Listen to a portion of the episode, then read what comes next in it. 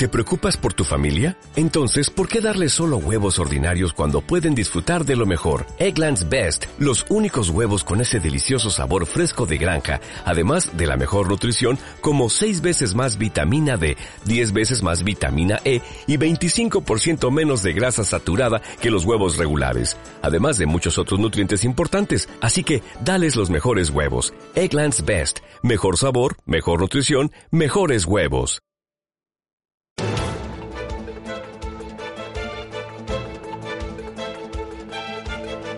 El primer análisis de la mañana. 7-14 minutos de la mañana, ahora menos en Canarias. Primer análisis que nos lleva como cada lunes a mirar a los mercados. Con Eduardo Bolinches, director de bolsacas.com. ¿Qué tal, Bolinches? Muy buenos días.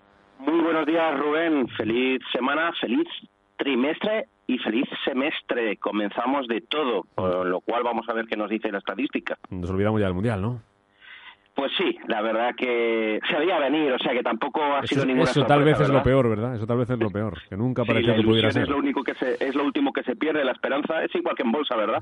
Siempre dices, bueno, a ver si recupera esto y por lo menos pues no se las quedan para, no, no quedan aquí para, para mis nietos, ¿no?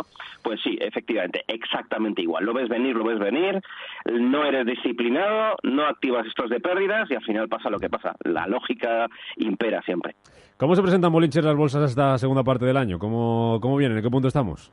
Pues mira lo que te estaba diciendo. Eh, normalmente el principio siempre existe esa magia de inicio de mes donde se presupone que los, los grandes gestores de fondos pues eh, rebalancean sus carteras, etcétera, etcétera. Y bueno, pues de momento no hay ni rastro de la esperada subida que dicen, ¿no? Pero bueno, tenemos toda la sesión por delante. Pero en principio, de momento, todo lo contrario. Vamos a corregir. El viernes eh, teníamos un viaje a zona de resistencia. Yo considero que esta semana tenemos dos, dos metas. Eh, la meta positiva es eh, reconquistar, reconquistar los 9.750 puntos aproximadamente. Esta para mí es la resistencia a batir esta semana para alejarnos de lo que serían las puertas del infierno en torno a los 9.400 puntos, pero mucho me temo que antes haremos esa apertura a las puertas del infierno del 9.400 que otra cosa. Así que de momento pinta inicio de semana, de trimestre y de semestre, como decía, bajista. Vamos a por ese 9.500, que son los mínimos de la semana pasada, ese viernes 27 de junio hacíamos un 9.506, pues ese es el clavordiendo donde hay que aferrarse para no perderlo, ¿no? Es decir, el 9.500 nos abre ese camino de 100 puntitos adicionales y a partir de ahí, entre el 9.400, que son los mínimos del 31 de mayo, y sobre todo los mínimos intradiarios que veíamos en marzo, eh, que los tenemos en los 9.327, pues ya tenemos la catástrofe ahí servida, ¿no? Es decir, una pauta de mínimos decrecientes que está intacta, intacta desde la primavera, desde mayo del 2017. Así que todo este escenario correctivo solo tiene una posibilidad, el deshacerse, el la visita a los 9.250, eh, la única forma de evitarla pues es eh, reconquistando, como te digo, el, el 9.750 y para estar algo cómodos, para que deje de sonarnos esta alarma de incendios que está ahí eh, taladrando el cerebro, pues bueno, por lo menos recolocarnos por encima del 9.800. Tranquilidad no volverá por encima de los 10.000, por encima de las cinco cifras,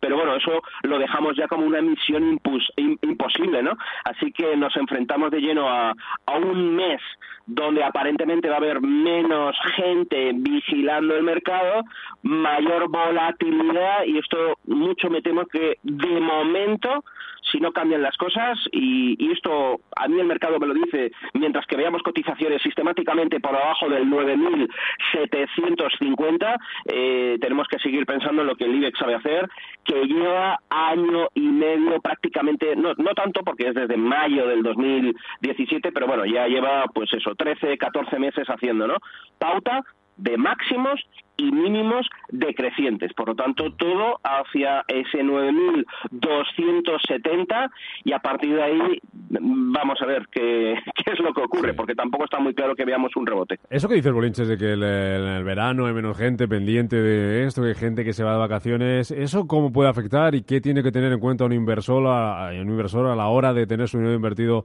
en bolsa en, verano, que llevamos unos años que no han sido muy tranquilos, precisamente los meses de julio agosto, cuando parecía que podía ser todo lo contrario, una época para irse a la playa, relajarse, venir y ver cómo nos había ido la cosa. Bueno, pues ha estado para estar muy pendientes de lo que ha pasado en las bolsas. ¿Qué hay que tener en cuenta?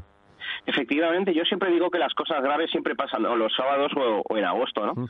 Entonces, bueno, vamos a ver. Eh, bolsa tenemos todos los días menos cuatro, menos cuatro días, de lunes a viernes, menos cuatro días al año.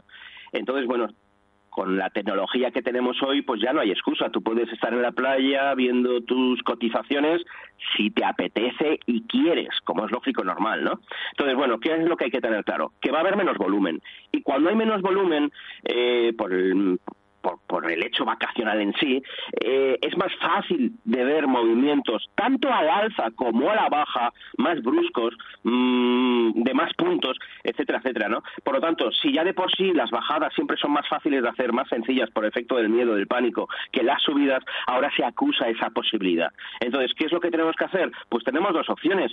Depende de la cartera y de tu filosofía de inversión. Si eres un inversor que has entrado con vocación de largo plazo, pues lo único que deberías hacer, en mi opinión, puesto que estás en un mercado bajista, es cubrir la cartera e irte tranquilamente. Estoy seguro que en algún momento del año, de lo que queda de este año, vas a tener oportunidad de comprar en zona 8.900 o 9 puntos. Ahí quitas la cobertura y, y vuelves a estar posicionado en el lado largo.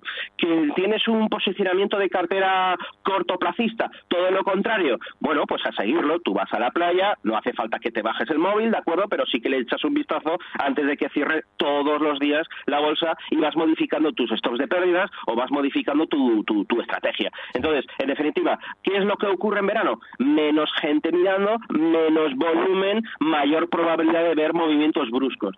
Eh, hay que estar encima. Olas hay todos los días, la tabla de surf la tienes tú ahí y bueno, pues a pillar todas las olas que puedas. Esa es la idea porque en un mercado bajista como en el que estamos desde mayo del 2017, lo que no procede es tener una cartera posicionada en largo por mucho que nos queramos autoengañar. No, es que tengo una rentabilidad por del 4, del 5, del 6, del 7.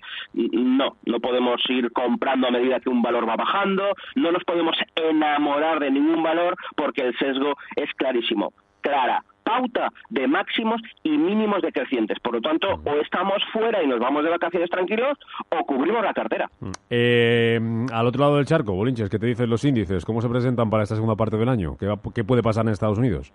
Pues es la pregunta del millón. La, mm, ahí tenemos una situación, un, un ciclo económico totalmente distinto, una política activa de subida de tipos de interés y unas medias móviles que ya acechan a la cotización. Es decir, eh, la teoría también dicta que el ciclo económico pues va a su ritmo y el ciclo bursátil va a entrar en, en torno a seis, ocho meses por delante.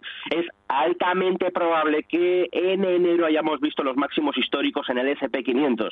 Ahora bien, la pauta, como estamos viendo, luego subir el vídeo al canal de YouTube. Bueno, pues la pauta de mínimos crecientes todavía está intacta, la media móvil de largo plazo todavía está intacta. Un SP500 tiene la media en 2.671. Ahora bien, si echamos un giro y en vez de lugar, en lugar de ver el SP500 vemos el Dow Jones, ya estamos cotizando por debajo de esa media, es decir, las alarmas están encendidas. Ahora bien, los soportes todavía intactos, la pauta todavía intacta. Entonces, ¿qué es lo que hay que vigilar? La pérdida de los 23.500. El Dow Jones perdiendo el 23.500, se acaba el festival, se confirma el máximo eh, histórico que creo que quedará para los anales de la historia bastantes años. Y luego otro pequeño truco. Yo estoy totalmente convencido que el primero que tiene que avisar es el Nasdaq 100, ha sido el líder en los últimos tres años en las subidas, mientras no doble eh, las rodillas, eh, mientras no perdamos, yo creo que en torno a los 6.850 y por supuesto, mientras que no veamos mínimos por debajo de los 6.300, estamos hablando de 7.040 todavía el cierre del viernes, perdón, en, tiempo real, eh, el futuro, pues no pasa absolutamente nada. Es decir, mucha paciencia, todavía no está claro que se haya iniciado un proceso bajista en Wall Street, pero ese es el riesgo. Es decir, miedo, lo de siempre, miedo me da lo que le puede pasar, lo que le puede pasar a un index 35 con un Wall Street en claro mercado bajista, que es lo que dicta la lógica en breve. Y si no es en cuestión de dos, tres meses, será en cuestión de diez, ¿no? Pero eh, se está gestando el techo de mercado sin ninguna duda. Sí. Em, muy rápido, en 20 segundos, Bolinches. Eh, ¿Algún valorcito que te guste para empezar, em, Julio?